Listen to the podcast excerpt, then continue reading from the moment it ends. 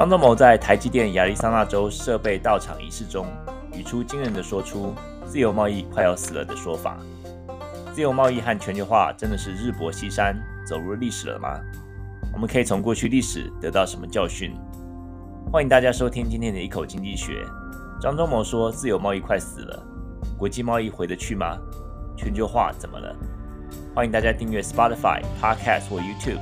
也欢迎加入脸书同名社团。让你每天更聪明，思考更理性。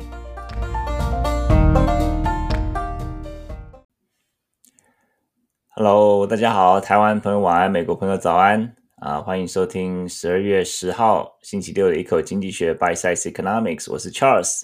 这个节目星期六的美国加州时间早上七点半，台湾晚上时间十一点半播出。错过的话，可以到 Podcast 或 Spotify 或是 YouTube 啊、搜寻一口经济学就可以回听了。那啊，大、呃、也欢迎大家加入 Facebook 同名社团，那上面有最呃完整的这个资讯。大家大家听到这首歌有没有觉得非常的这个有那种发思古之幽情？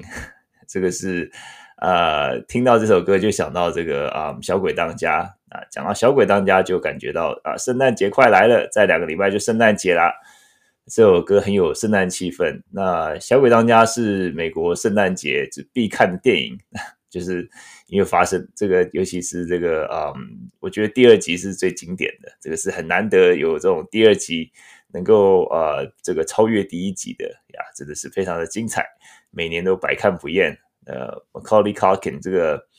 这个小男生呢，Kevin 呢，他今年已经四十二岁了，哇！大家想到哇，已经。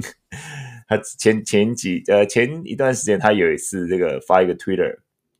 他说这个呃我已经呃他好像是四十岁，他说我已经四十岁了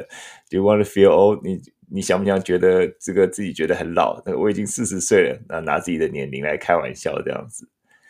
呀讲到这个圣诞节呢，这个我们一口经济学已经一年啦，哇，谢谢大家，感谢大家过去一年的支持啊，我们这个嗯，Spotify 他们有过去一年的这个一些收听的一些听众啊，然后听众数啊，然后就是在讲到说分享数啊，呀，谢谢大家的支持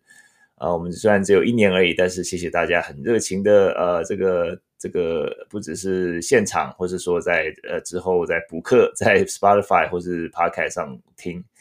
那我们特别准备了一个抽奖活动，大家如果有在这个 Facebook 一口经济学粉丝页的话，可以看到怎么参加。那就是要分享我们的粉丝页，还有我们的 Podcast，那标注我，我才会收到通知。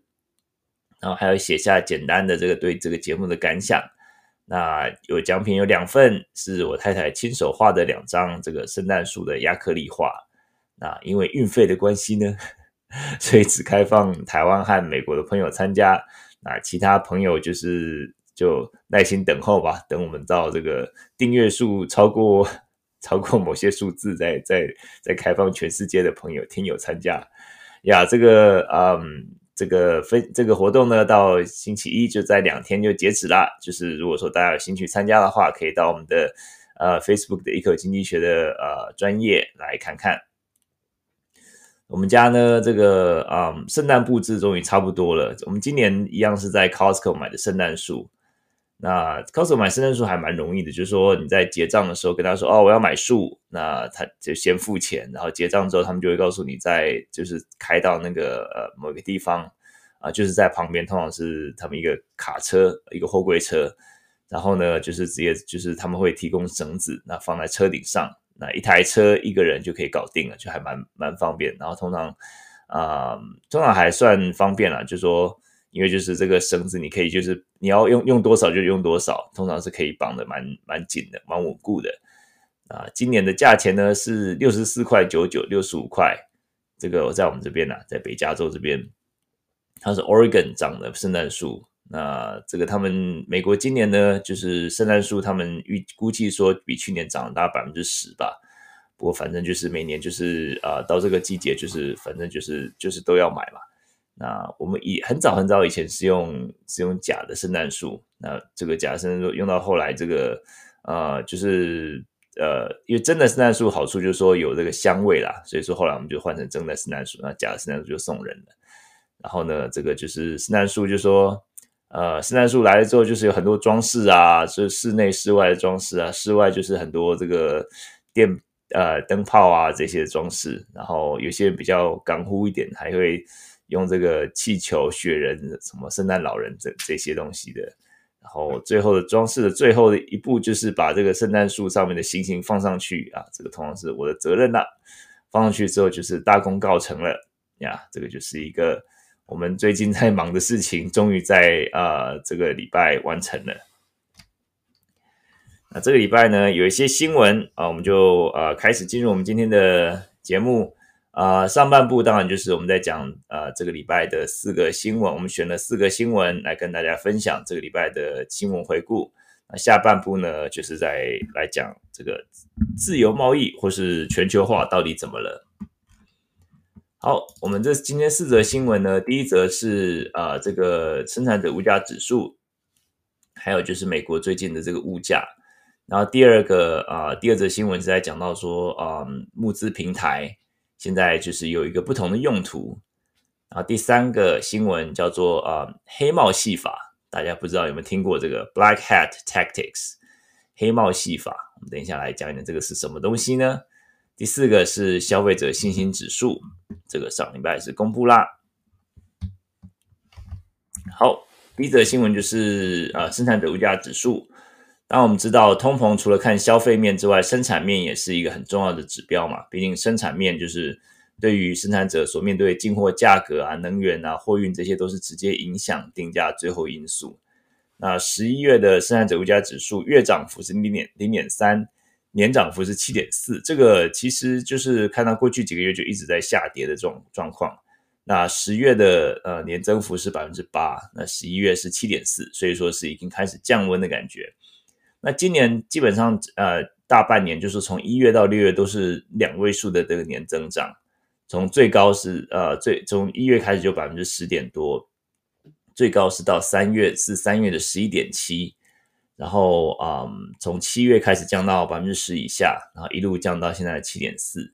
那这个数字其实基本上就是说在，在呃下礼拜二三的联准会十二月利率会议前公布，那也是可以说是让鲍尔坚定说只升两码，不是升三码的一个决心吧。因为看到这个通膨也开始降温了，那就是一些啊、呃、供应链的问题开始解决，那这个就是啊、就是这个油价也降下来了。那虽然是这样说，但是嗯，就是一些食物的消费还是蛮贵的。大宗蔬菜的一个售价年增率是百分之三十八，那相对的也是把这个食物的生产者物价指数这个部分呢推升上推了大概百分之三点三，那刚好跟现在能源的负三点三刚好比两个互相抵消这样子。我们知道最近美国的这个油价也是一直跌啊。那就是汽油，在讲到汽油价格呢，就说美国呃汽油价格，呃的 Triple A 他们有每天都会公布，现在已经跌到每加仑三点三一五，比去年这个时候还要便宜。那这个是两年以来第一次出现的状况，因为两年以来只有一直往上没有往下的，所以跟去年比起来都是都是增幅。那现在是跌到三点三一五，是比去年同期的时候是来的低的。那不但下跌，还跌到比前年低这个很大的幅度。那我们看到原油现在一桶不到七十块，那比起六月的时候啊，最高的百呃一桶一百二十块，跌了百分之四十二。所以这些呃这一波的这个嗯通膨降温，其实是主要是能源主导的。然后再加上这个疫情之后呢，大家这个货物啊，这个塞港这个缺工的状况。啊，缺工还是有啦，不过塞港的状况慢慢疏解了，所以说一些呃供应链的供应链状况也是稍微稍微减少了。再加上大家对于这个通膨啊，通膨的大家对于这个啊，对不起，这对于经济未来呃国际经济经济的这个前景呢，就是有点忧心，生怕啊进入经济衰退。所以说很多时候啊，就是在啊这些多重的压力之下呢，就是我们看到通这个通膨呃通膨的压力已经开始减缓了。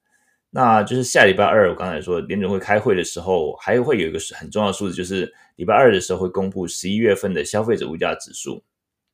那如果说这个十一月份的消费者物价指数比十月份还要来得低的话呢，十月份是年增率是百分之七点七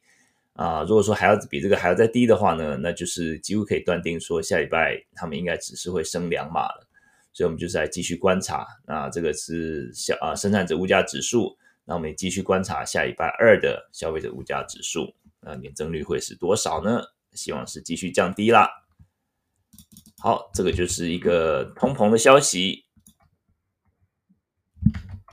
第二个新闻是这个募资平台，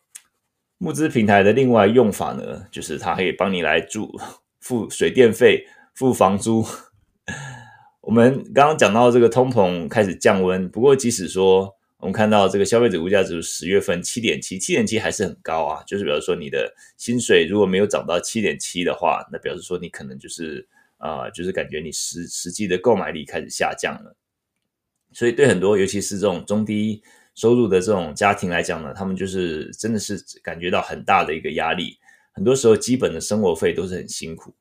我想台湾呃一些这个嗯这种对募资平台应该很熟悉啦。我看到很多的募资平台都是一些新的产品啊、或是一些这个艺术创作啊、摄影啊、电影这些。那这 这两天好像那个什么理科太太好像也在募资平台，就是在讲一些这个嗯咨询的咨商的这种呃分享这些课程这样子。那不过这个好像也是引起一些反应啦，一些比较呃各方面的反应都有。那美国的这个呃募资平台，这个这个名字就英文叫做 crowdfunding，crow 就是群众，funding 就是来来集资的意思，啊，就是用用用众人的力量来成就呃这个你是产品，你就是因为资金的关系，所以你没有办法量产，然后或者说你因为这个嗯这个资金的关系，所以说你一些呃艺术的计划，像电影啊、音乐啊，你没有办法完成，那你透过这个平台，如果说别人认同你的理念的话，你就可以，他们就可以支持你。然后就是支持的金额呢，就是你这个好处，就是说支持金额可以从小额到大额都不定这样子。那所以说，不过现在我们看到一个解锁一个功能，就是慈善捐助。就说其实在美国，嗯，有很多的慈善捐助，比如说像是过去我看到比较多的，比如说有一些家庭就是忽然失去重要的这个经济支柱，然后比如说像是这个啊发生了什么意外啊啊，然后啊家里面有有小小孩这样子，然后就要大家捐钱这样子。那现在即使说没有不是这么悲惨的一些变故，那因为通膨的关系，很多人就是房租啊、水电费，可能基本食宿可能付不出来嘛。那现在大家就开始用这种募资平台来让大家捐钱给他们，那可能很多额度都不高，可能就是几百块、几千块这样子。那这个 GoFundMe 就是在美国一个很算是一个最大的一个一个集资平台，可以看到很多这方面的这种对于基本。呃，基本需求的这种这种要要求大家来帮帮他们度过难关的。那其实我觉得这个其实就经济学来讲，我觉得是一个蛮不错的资源有效配置的方式。就是如果说你手边有钱，然后希望来帮助帮助别人的话，然后有些机构你觉得说，哎，这个捐给他们好像层层关了，然后你也不知道说到底能不能很直接的帮助到最后帮助到这些需要帮助的人。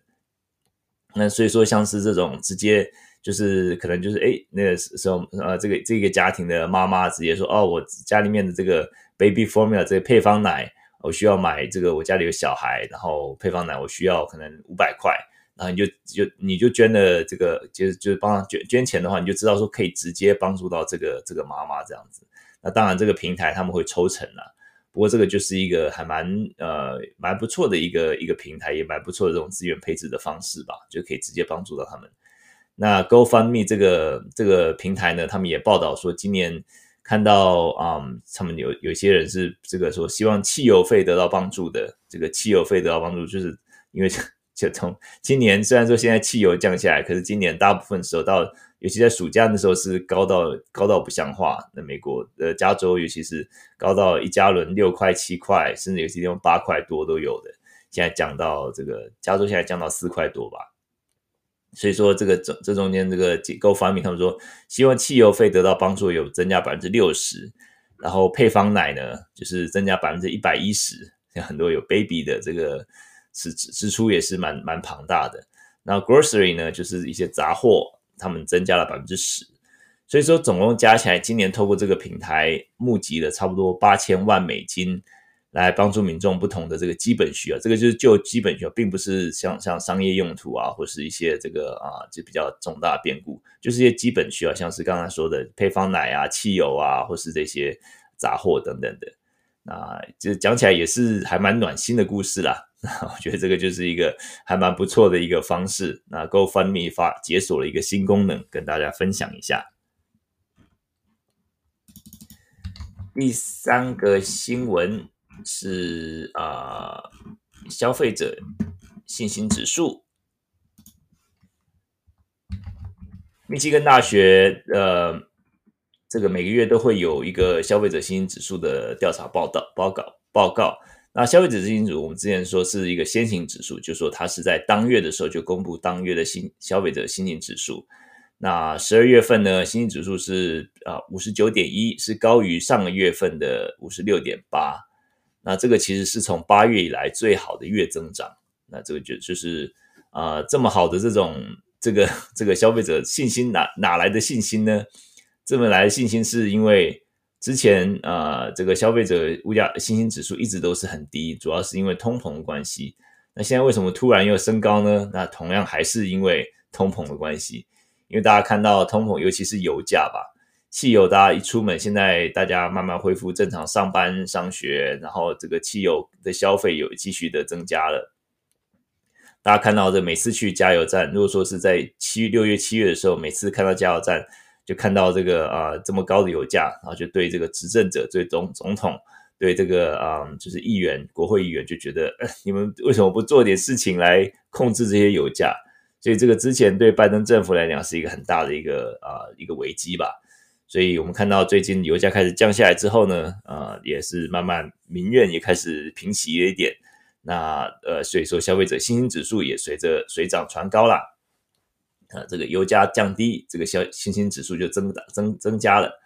啊、呃，我想这个消汽油价格通常对于这个消费者对于通膨影响产生很大的一个影响。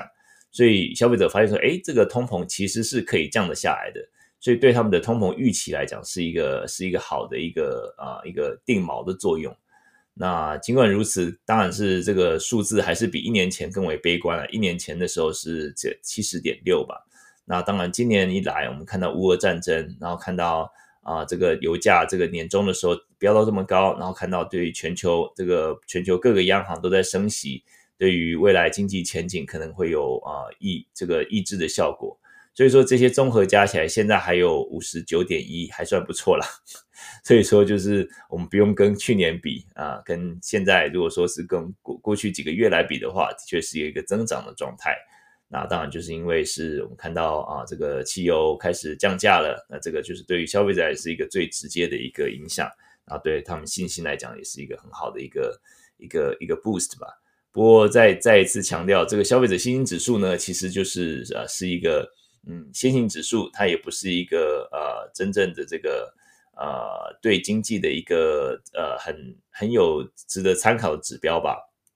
就像是你去医院，这个血压呃量血压、量心跳，然后身高体重，然后量然后呃这个抽血量一些这个基本的一些数值，这些是就像经济的这个 GDP。啊，经济的这个呃 CPI 消费者物价指数，然后他们的这个零售业数字这些的，然后非农就业数字这些的。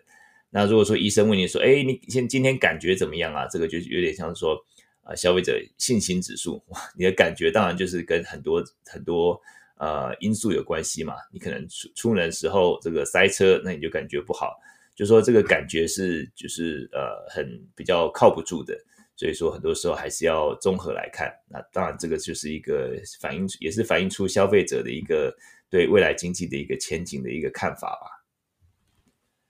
好，那我们看第四则新闻。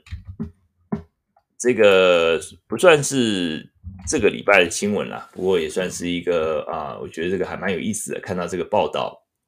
想跟大家来，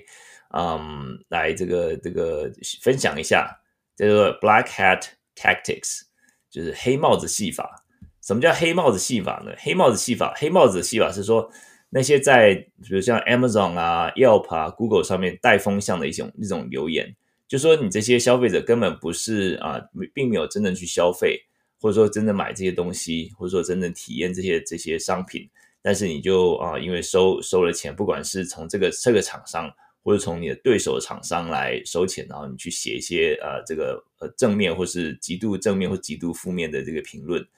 那这个收钱收商家的钱写好评，这个算是啊、这个现象当然不是新的啦，但是现在发现就是越来越多这个大学生在赚这样的钱，尤其是像一些 Yelp 啊，Yelp 他们就是有一个 Elite 啊，一些不同的这个这个层，这个这个会给你一些标这个标章嘛。如果说你 review 够多的话，而且就是很多人就是诶 find your review helpful，就是说觉得说你的这个评评价是一个很有帮助的话，你就会你的这个你的这个啊每次的这个 review 当然就是会越来越受到重视，所以说这些商家就开始啊就开始找这些学生，然后他们就是这些学生有些时候就是呃就是几百块钱，他们就要他们写一个好的 review，他们都会愿意嘛，因为他们就是。很多时候就是呃，这个空闲的时间会比较多。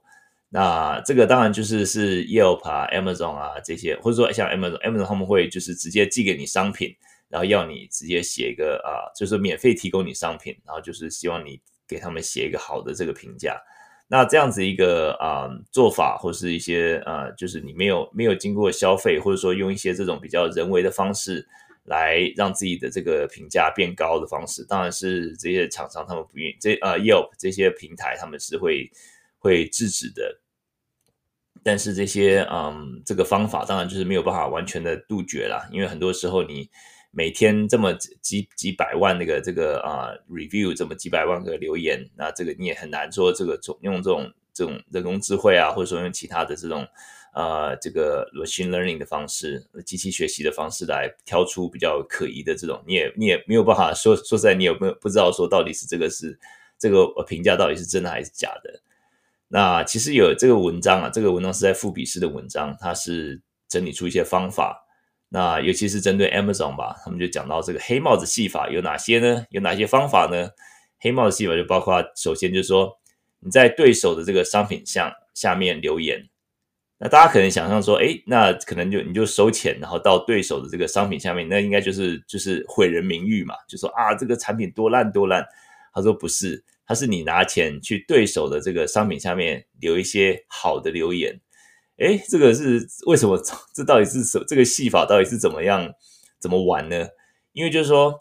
在对手的这个啊、下面产产品上面一下子涌入很多很多好的留言呢。这个就是会让一些 Amazon 的审查机制会开始展开展开调查，因为他们就是都都会针对呃这些商品，他们都会呃看一些有一些比较反常的一些呃一些回一些一些 review 嘛，或者突然都好的留言突然变多，或者说有一些呃就就数字数量一长突然涌进啊，感觉是像是一个机器人的账号这样子，所以说就是很多时候就会。他们就会、呃、拿钱让你去对对手这个竞争对手的下面留一些啊好的留言，而且就是尽量空泛，越空泛越好。就啊这个真好，真好用，怎样或者说呃 I like it 或 怎么样，就是讲一些就是好像看起来就像是一些垃圾留言这样子呀，就是没错，就是用一些好的留言来让他们受接受调查。那这些这样子呃，就是他们很多时候会让 M 总就会让竞争对手呢被。呃，被停权，对他们停，Amazon 对他们停权，或是甚至停卖的处分。然后，呃，第二个方法就是说雇佣，当然就雇佣骇客啊，雇佣骇客就是让对方的这个呃改修改对方的这个产品，就竞争对手的产品，在不知不觉不知情的情况下呢，修改他们的产品内容，然后让买的人就是不知情的情况买，然后就跟他们的这个呃真正拿到的东西跟上面所叙述的内容是不符合的。那借由这样子来呃毁人家的名誉，这样子，那这个也是一个也是一个方式啦。这个就是更更直接的方式，因为我们知道在 Amazon，如果说大家比如说要买一个呃买一个手手机手机壳好了，哇，真是成千上万的手机壳，你怎么样？你通常就是选前几个嘛，因为手机壳其实说实在品质也没有真的差那么多，所以说很多时候你要为了要争取到你最。这个这个曝光率，或者说要出现在消费者眼，抓住消费者眼球，那当然就是这个呃，review 是大家这个依赖的这个最重要的最重要的这个这个因素嘛。所以说，你怎么样把用这个 review，或者说把自己的这个产品推到这个消费者眼球前面，这个其实是一个很重要的一个一个呃这个 博弈理论啊。那第三个呢，第三个方法就是用大量的仿冒品以假乱真，就是说很多时候你就是用一些。呃，Nike 的鞋子，然后你就是可能呃稍微改个颜色，改个这个呃改个方法，然后或者说就是然后以假乱真这样子，当然这个也是 Amazon 他们不允许的啦。啊，这些就是我看到这篇文章讲到黑帽子戏法 （Black Hat Tactics），来跟大家分享一下。那现在就是啊，最近也是越来越多，尤其是像啊，今年以来这两年以来，就是很多时候在线上的这个购买东西比较多嘛。那现在线下的开始啊，服务跟啊消费越来越多了，所以这种 Yelp 啊这些。这些 review，这些啊、呃，这些回顾啊，这些呃，这些评价，其实都是还蛮重要，对厂商来讲都很重要。所以对厂商来讲，他们是有诱因来雇佣一些写手，然后让你，然后甚至他们就是把一些照片就传给你，然后你就是反正你就写就对了，你就甚至你没有去过这家餐厅吃饭，你就可以就就是讲的煞有介事的，就是你还还附附上照片这样子，然后证明说自己所言不虚啊。那这个他们当然就是比较难查到，不过呃，最后还是会查到，因为现在这种都还是有，还有这种中介公司来帮你媒合，然后这个就是两边两边就是可能中介公司这这一头收这个厂商的钱，那另一头就帮你找写手，就帮你找这些比较呃 review，他们就是比较有一些呃写比较多，然后有一些比较特别位置的这种。呃，这种 elite reviewer 这样子，让他们写，然后拿拿一些钱，然后这些平台就赚取这种中间的差价。那最近的也是揭发了好几起啦，那这个也是一个一个美国的一个这样子一个现象。好，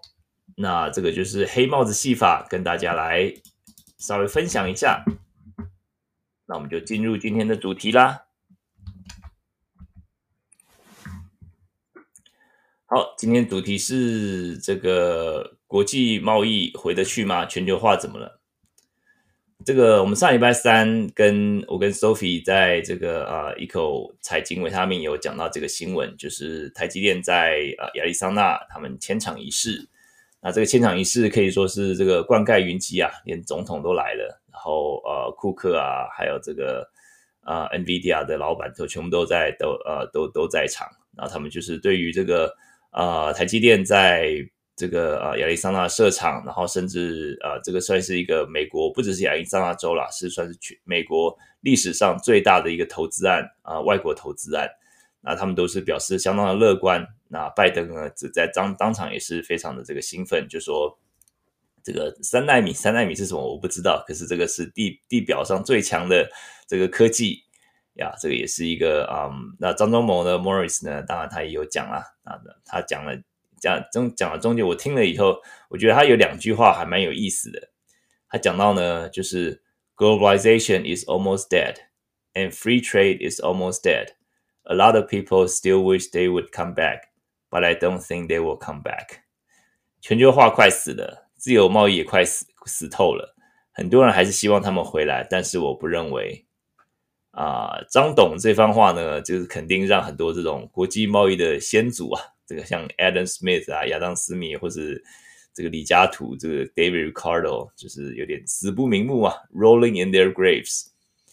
呃，我想这个讲到自由贸易呢，或者说讲到国际贸易呢，啊，这个就是我博士班的论文呐、啊，我博士班的主主修就是国际贸易。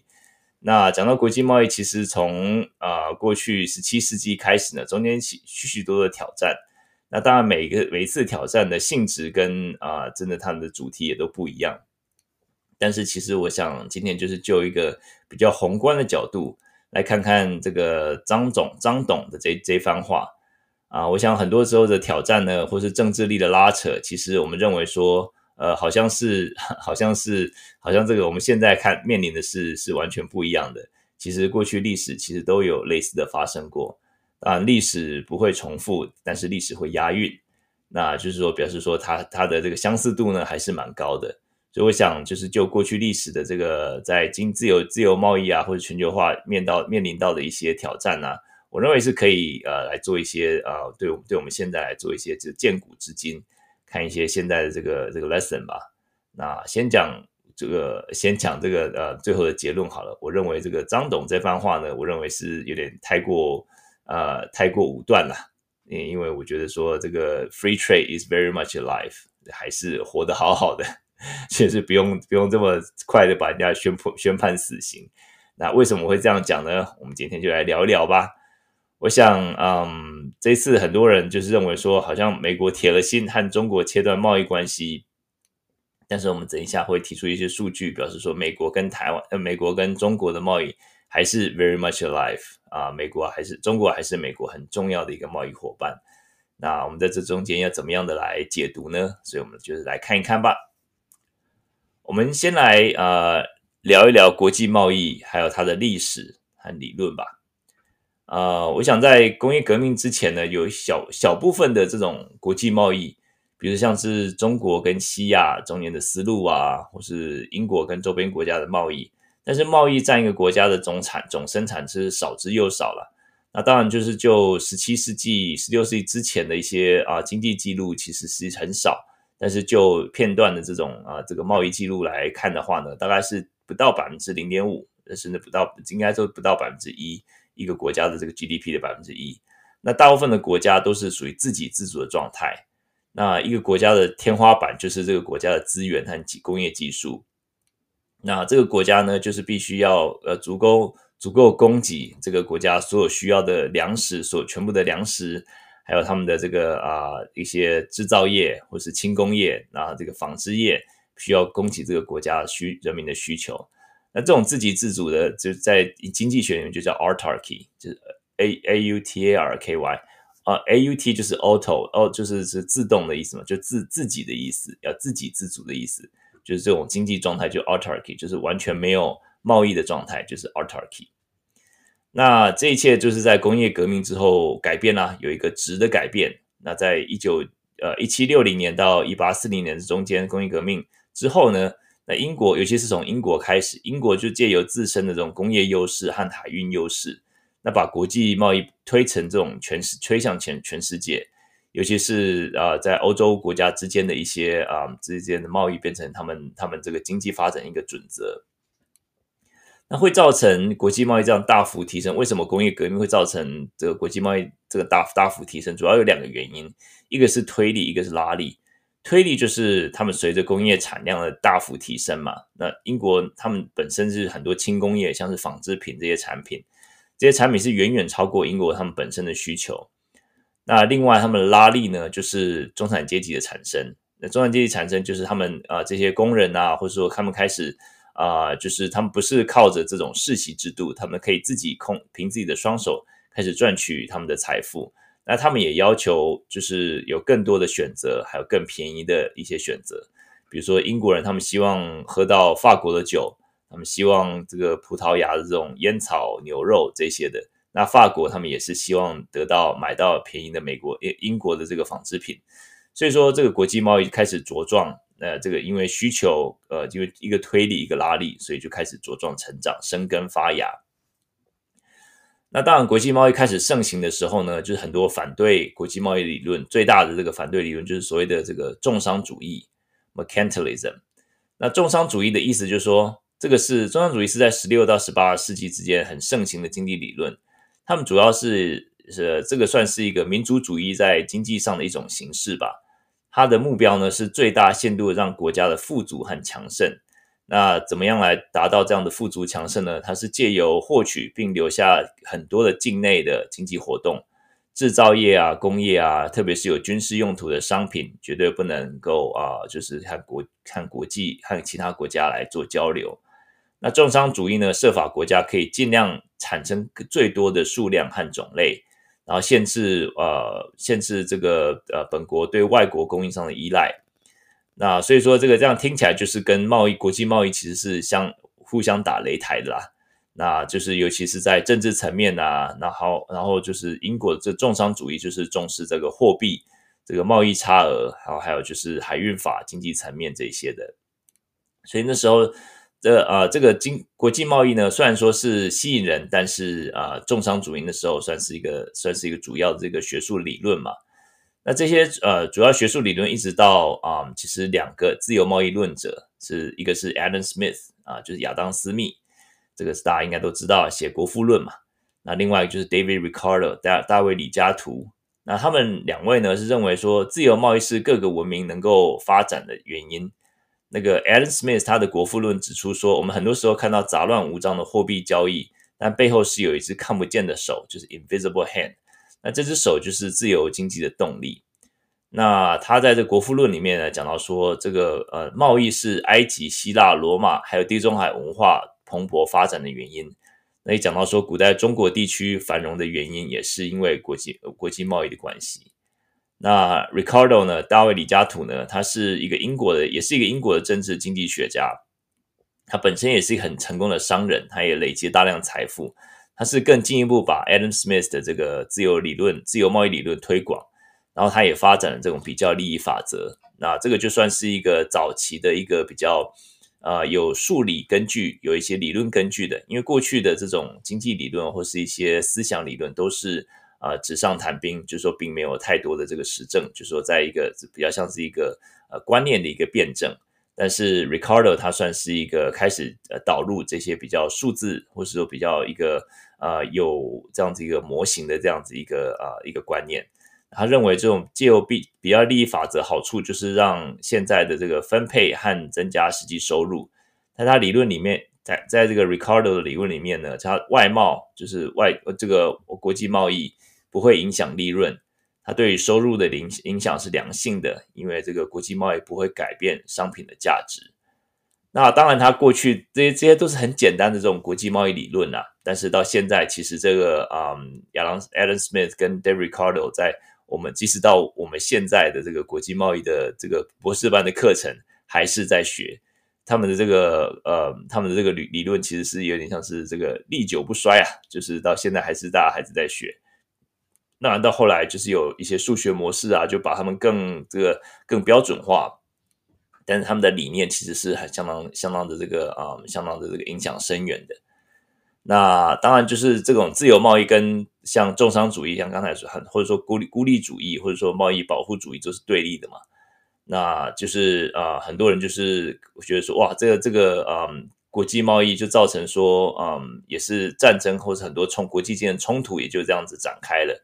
像是这个鸦片战争嘛，一一八四零年鸦片战鸦片战争。然后还有那时候，在这个嗯呃呃 Matthew Perry 这个嗯一九呃一九五呃五几年了，那时候呃 Matthew Perry 将军啊、率领黑船打开锁国时期的日本国门啊、这些冲突都是都是因为这些欧美国家要求啊、亚洲国家或其他国家开放国门所引起的。那所以有些比较愤世嫉俗的一些说法，就是哇，这些经济学家都是在为施政者擦脂抹粉。认为说这些经济学的理论都是这个强权侵略的借口，或者合理化这些强权吧？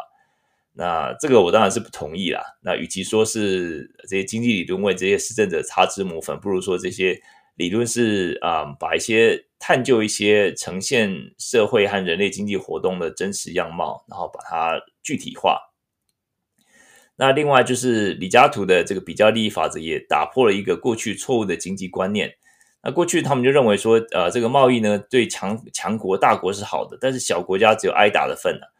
但是其实比较利益法则表示说，一个国家即使在各方面没有强国来的这个资源丰富或者强盛，还是可以透过国际贸易来提升自身的这个经济和生活水准嘛。那当然就是像比如像台湾在人口、资源、工业科技各方面没有像没有办法像美国或是欧盟的国家相比。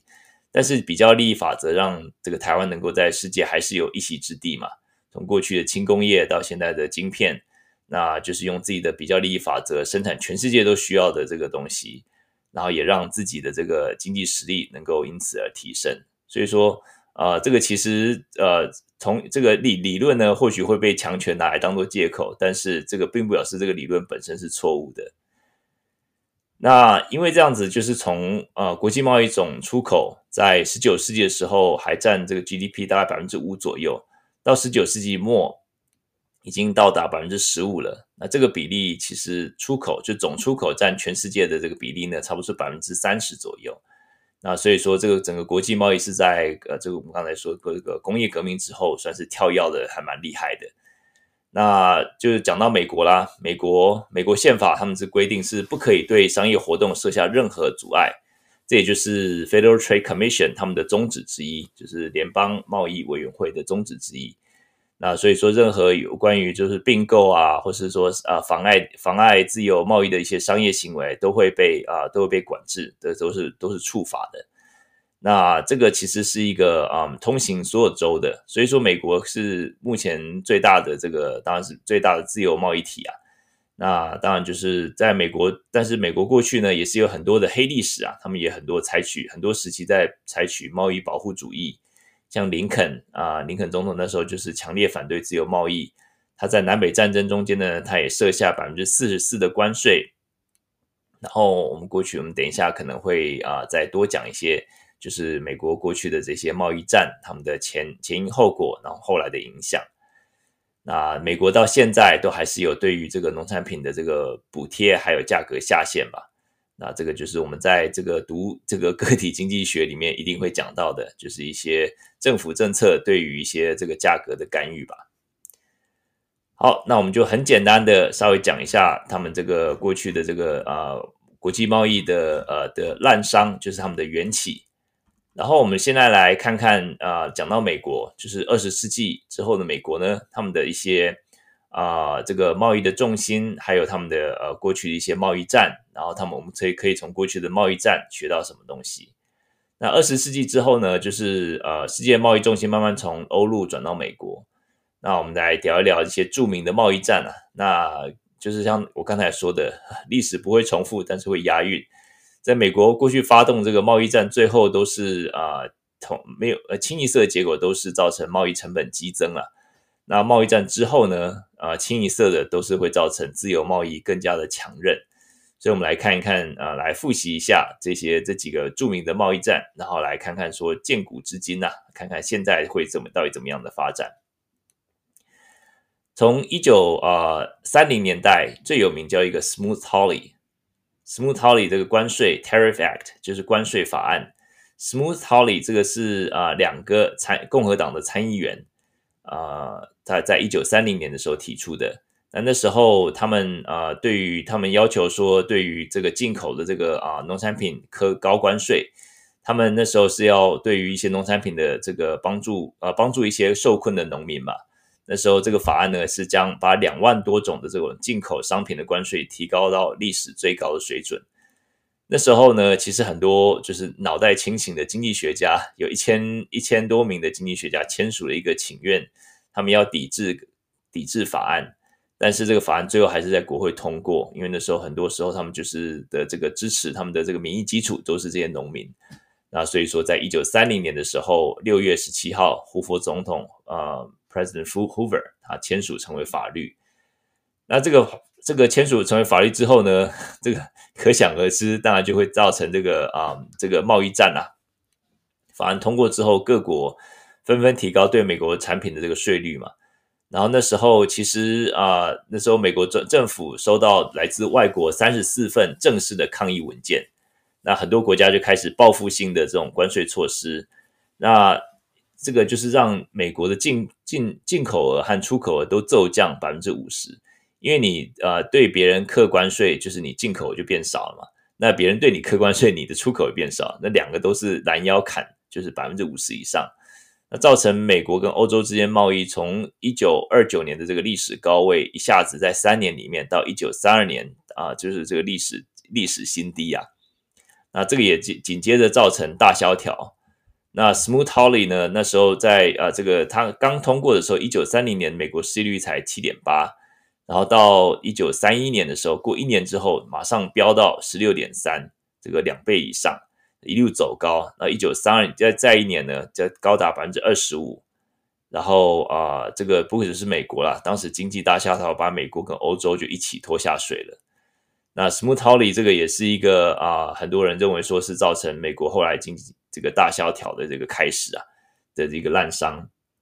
所以这个也是给美国教这个上了一课啦，就说让他们知道说，其实你不可能是单方面的啊、就是施行这个啊这个贸贸易啊贸易那这个制裁的贸贸易的法案，一定会呃造成贸易战，贸易战的后果就是两败俱伤。那。所以说，这个后来呢，就是在世界上，他们的后后果，就是说，大家就是最后冷静下来之后，再开始就是想想看，说可可以怎么样之后啊、就预防这样子一个这个多国贸易战的一个一个一个情况。那就是在一九四四年的，就是 Bretton Wood 就布雷顿森林签啊协定签订。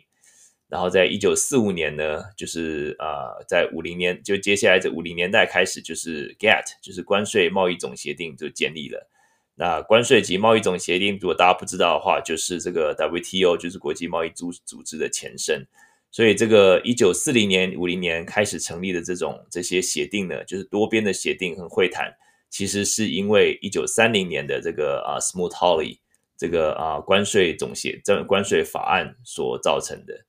所以说，我们可以看到这个啊 Smoot-Hawley 这个算是一个失败告终啊。那当然也是让美国跟欧洲国家就是拖下水。但是它后来的结果呢，就是呃，造成美国的经济大萧条之外呢，就是但是也不是没有完全没有好的结果。那这个银这个故事的银边呢，就是 silver lining 呢，就是我们看到啊，他们的这个啊，就是更稳固各国之间的这个啊贸易，然后啊，就是在这个关税总协定里面呢，就是他们的主旨就是希望各国能够降低关税，能够啊鼓励自由贸易，就是以免这样子一个惨剧再度的发生这样子。那一九三零年这个算是一个比较大规模的啦。那接下来呢？但是美国并没有学到教训，这也不是美国啦，就是欧洲国家，就是也没有接接这个学到教训。呃，在六零年代有一个 Chicken War，这个鸡肉战争。呃，二战之后，这个欧洲对粮食和肉类的需求就很大嘛。那时候美国其实他们那时候农农产农业生产其实是首先进入这种比较流水线的生产，那时候产量其实高速增长。然后相较之下，这种西欧的这种农产，他们就是就是他们是传主张这种比较传传统这种这种这种走地鸡、放山鸡这种肉鸡，他们完全没有竞争力嘛，因为就是产量就是不如人家嘛，而且美国可以卖的很便宜这样子。那美国再加上这种速这种冷冻的这种技术，就是他们可以就很远的地方来来这个呃外外外销到欧洲，所以美国鸡肉就迅速占占领整个欧洲市场的一半份额。那那时候西欧国家就纷纷表示不满，所以首先是荷兰开始发难。荷兰那时候就是他们开始，荷兰开始他们就是率先指责美国哦，你们是低价低价倾销，呃，就是这个是那法国呢，他们就直接禁止市场销售美国鸡肉。然后欧洲那时候很多国家他们就是共同颁布了针对进口鸡肉的高额关税，还有价格控制法案。那时候，北美北美鸡肉出口就迅速萎缩，到啊一九六二年的八月的时候，美国养鸡业损失高达两千八百万美金。那所以那时候，在这个啊、嗯，当然这个这个这个三零年代如果没有学会的功课，六零年代再回来教你一次。六一九六三年呢，就是这些西欧国家对于美国所造成的这个所所科的这个呃所发起这个 Chicken War 鸡肉战争。在一九六三年十二月，美国总统 Jackson 那时候就决定，对于这个这些欧洲进口的这个工业农业产品，比如像马铃薯、淀粉、呃白兰地、轻型卡车这些，征收百分之二十五的高额关税，也惩罚性关税。所以就是那时候还在一九六二年，他们也通通过一个法案，就是授权美国总统面对其他国家不公平不公平的贸易待遇的时候。可以第一时间反击，你不用通过国会的这个啊，透过通过国会的这个漫长的这个等等待，你第一时间就可以透过你的行政法、行政命令来反击。这个结果呢，就是在大家就是两边都打的打在地上，打趴在地上啊，两两败俱伤，又再一次两败俱伤。所以，一九六四年的五月的时候，美国和欧欧欧洲共同体在日内瓦召开和解大会。那美国降低百分之三十七的平均关税，那换取欧洲降低百分之三十五的关税。那我想这个这看起来好像是两边都啊、各让一步啦，但是这个也让这个啊、就是美国的产产品，就是像是这个啊、不不只是鸡肉啦，还有美国其实其他一些低低廉的一个这些这些轻工业产品也是长驱直入进入了欧洲。那之后也造成了这个欧洲的这些就是对于美国的这个产品的依赖吧。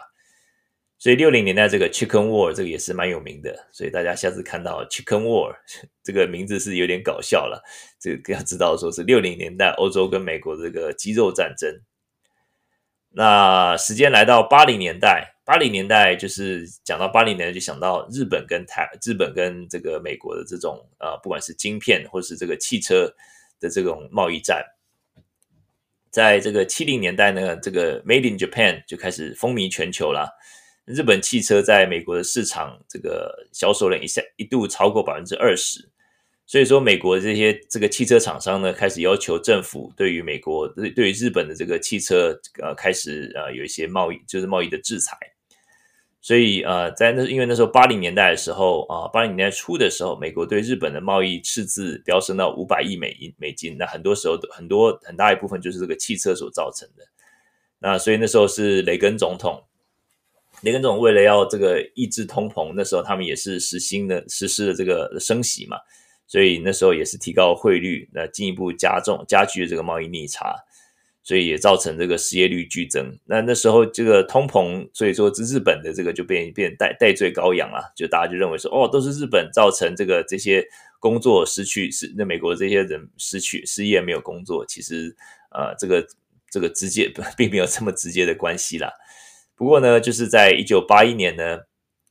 然后雷根政府为了保国保护本国的这个汽车产业，其实不只是汽车产业，那时候在八三年的时候，他们啊、呃、那时候 Harley Davidson。就是那个哈雷加哈雷摩托车，他们那时候也是被日本打打趴。那日日本那个 Suzuki 啊、Honda 这些被这些摩托车打趴在地上这样子。因为日本他们可以更精密的，而且是做出更呃可能更便宜的这种摩托车。那美国这种哈雷摩托车通常都是比较比较笨重，而且是比较这个当然是马力比较大了。但是那时候如果说要普及的话，其实是更多的更多人选择像是日本的这个摩托车。所以那时候，那时候 Harley Davidson 差点破产。所以那时候，雷根开始对于日本这个进口摩托车，先是课百分之四十五的重税，然后保护国内产业。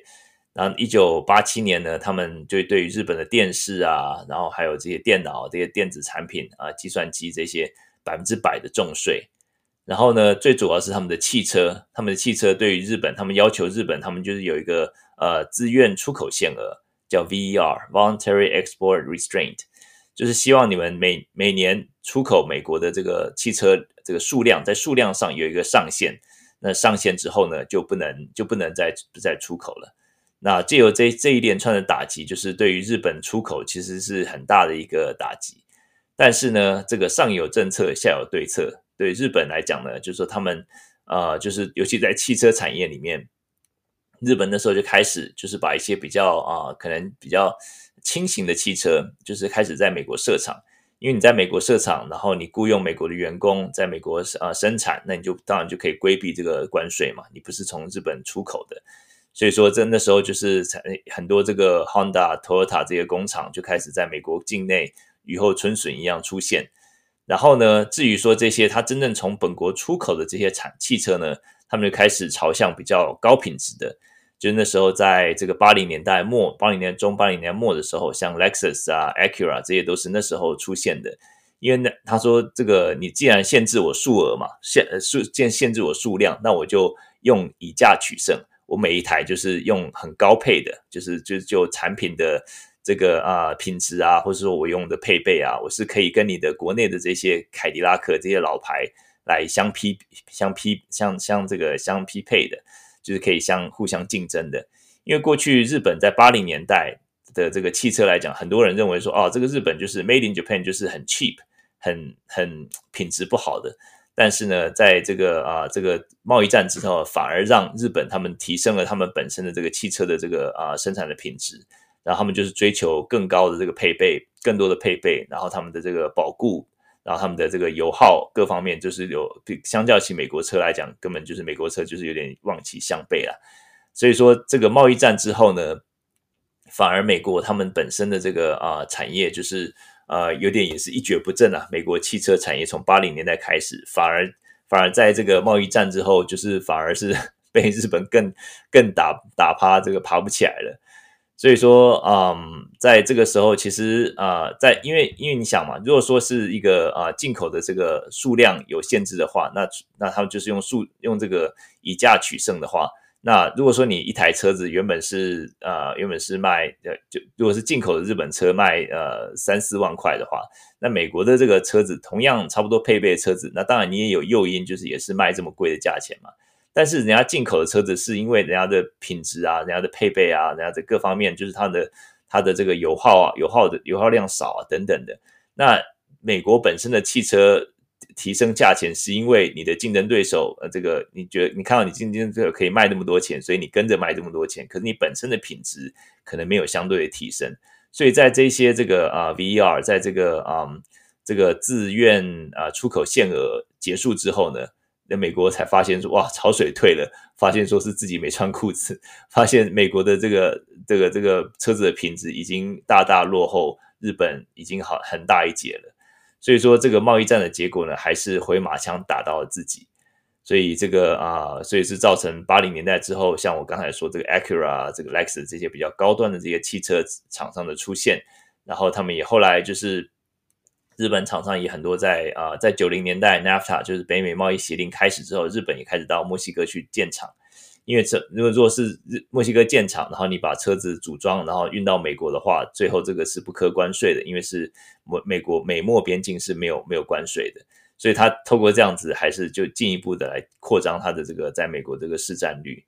所以说啊、呃，当然是美国最近就是他们汽车产业是稍微有点呃有点就是恢复了，因为就是有一些像是这个绿能产业啊，还有就是像充电车啊这些的。那当然就是八零年代这个其实是一个很多国际贸易的一个很好的一个 case study，就是为什么贸易战不见得会帮助本国产业。不过那时候，这个 Harley Davidson 那时候这个啊哈雷汽车有有因为这样子而渡过难关了，所以说有点像是在透过雷根政府那时候克这个日本这些摩托车关税，那所以说也帮助他们度过了这些个这个难关。那 Harley Davidson 他们自己当然是也有一些内部的这个品管啊，还有这是他们的一个呃效率的提升等等的。对，那最后呢就是讲到现在的贸易战啦。现在贸易战，川普时期的中美贸易战呢，是从二零一八年开始，这美国对中国这个两千五百亿的出口课征百分之二十五的惩罚性关税，这个就当然让中国不爽啊。中国也反制，就是也是对于美国六百亿的出口产品课征百分之二十五的惩罚性关税。最后，这个是在二零二零年啊，这 COVID 开始的时候达成协议，签署了第一阶段的这个协议。那所以说就是呃，这个后果呢，就我们现在还在承担呢。我们看到所有的价格，从中国进口产品价格都是变贵了。那这个才是现在进行式。那我们就是看过去的历史啊，一些贸易战的历史，贸易国际贸易的这个历史呢，就说一次一次贸易战都是呃都是挺过来了，而且每次贸易战之后呢，国际贸易又更加茁壮。所以我认为这个张董这次这么说，他说呃，free trade is almost dead 啊，我认为是武断了一些啦。毕竟目前美国最大贸易伙伴除了加拿大、墨西哥之外，还是中国嘛。美国二零二一年从中国进口了一千五百亿的美美金的产品，那贸易关系其实是很难的这个一刀切啦，因为贸易战很多时候不但没有伤到别人，反而自己内伤这样子。当然，我同意，就是说，现在我们看到的这个贸易战，其实是跟过去是有些不同啦。那过去的贸易战是就量的这个呃这个战争，现在就有些质的改变啊、我想，二零一八年川普总统开始这个贸易战，到现在拜登总统已经升级到就是像是什么地缘政治，还有你跟政治的光谱已经有点密不可分。我们看到美国也他们的战略，他们也是抛出很多这种这种战略嘛，就是包括这个友岸外包 （friendshoring）、小院高墙，然后或者说这个 free trade to freedom trade，叫做自自由国家贸易，而不是自由贸易，就说有点像说他们就是有点像希望能够把政治跟经济是绑在一起的。但是其实我要强调就是说，过去的历史一次一次告诉我们，就是贸易战之后呢，美国看。贸易伙伴通常关系会更加的紧密，这个是是没有办法，没有办法说跟其他贸易伙伴说撤就撤的。而且就是说，美国贸易战，他们很多时候施行的，像日本，他们你说施行的，哎，上有政策，下有对策嘛。你这样人家转一个弯，反而让你就是从背后攻击，让你之后这个让你更打趴这样子。就是所以说，很多时候，呃，贸易战的后果通常会呃伤伤人，可能是不多啦，可能伤己是一定的。那所以说过去，嗯，其实说过去两年因为疫情、贸易战，这个感觉好像是各个呃这个很多的贸易的这种冲突这些的，但是贸易这个全球的贸易占 GDP 的比例还是高达百分之五十二啊，所以我认为说美国没有那么容易说和世界上第二大经济体的中国就是切断贸易往来，或者说减少太多的贸易的往来啦，所以我说我认为这一点是我们必须要认清的。那当然就是目前美国的政策目标和台湾是相符合了，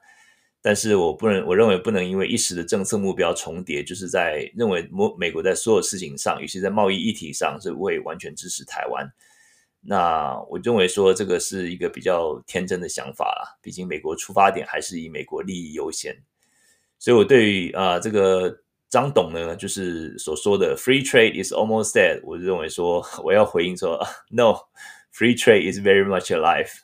Mr. Morris Chang。我认为说这个这个国际贸易还是很很活蹦乱跳的，只是因为它改变了一个样貌，并不表示它就快死了。那当然就是就嗯这个这个这个呃不能因为就是这个在好像在亚利桑那台积电的亚利桑那设一个厂，大家就认为说啊糟糕这个。是不是去台化？是不是这个啊、美国要跟中国切断贸易关系的？我认为这个只是一个啊、象征意义大过实质意义啦。不过这个对于美国本本土的这这个啊、供应链晶片的供应链当然是有很大的注意跟影响。但是啊、我觉得这个需要用一个比较历史、比较长远的角度和比较啊、一个宏观的角度来来分析才是比较正确的。好。我们今天聊了蛮多了，那就差不多到这里吧。这个也是因为国际贸易要聊的话，这个三天三夜讲不完呢。Cobra 说欧洲都惩罚，欧洲惩罚不到，对啊，因为到八零年代之后，基本上就是美国跟亚洲国家的这种贸易战是比较多的。下礼拜其实有相当相当多的新闻啊，我们看一下星期。啊，二就是有呃 CPI，就是消费者物价指数。那星期二跟三呢，同时有十二月份的联准会的开会，所以在鲍尔他们在开会的中间呢，一定会看到这个数字。那如果说是十一月份的这个消费者物价指数是低于十月份的这个年增率七点七的话，那我们几乎可以断定说，他们下礼拜应该就是升息两码啦。那还有就是，嗯的这个数字是星期啊、呃、三的。呃，这个他们就是会公布星期三下午的美东时间两点会公布呃利率的决定。星期呃四有这个消费者，对不起，这个啊、这个 retail sales 那个啊、呃、零售业数字，这个也是很重要。这个是我们可以看到十一月份就是啊、呃、感恩节的这个零售业的这个成绩。然后啊。有个消费呃购买者经理指数是星期五会公布，所以说下礼拜要有很多的这个这个数字公布，所以我们就是最重要当然就是星期三的这个鲍尔叔叔，看他怎么说啦。那我们就来下礼拜继续观察吧。好，我们今天就差不多聊到这里。扣宝说，美国欧洲名酒，美国不能缺呀。欧巴马的时候，其实最有名的是啊、跟俄国的呃，对中国的这个轮轮胎的这个关税，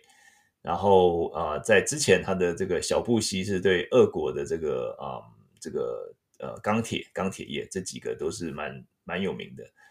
呃，美国跟欧洲的确就是啊、比较少呀，的确就是有呀，有是有有有高有高关税啦。他们的时候就是对于他们的一些。一些食品啊，但是他们在拜登时期就就把它 drop 了，就是那时候大家认为说，诶，拜登会不会把川普时期对于欧洲跟中国的这个关税两边都啊、取消，然后可是拜登就把欧洲那边的先取消了，但是中国这边还是维持不变这样子。呀，这个经济是不可能跟政治分家啦，不过我们就是就一个比较宏观的角度呢，我们来看国际贸易还是 very much alive，还是活蹦乱跳的。好，我们今天聊了蛮多了，那我们就是就是也是啊、快要圣诞节了啊，祝大家这个啊、圣诞快乐啦！啊，谢谢大家下面的听众啊，谢谢这个宇宙虾米，谢谢 Cobra、励志、David 啊、梦梦昌，还有 Marina，还有芭比啊，谢谢大家这个刚才一小时。那如果说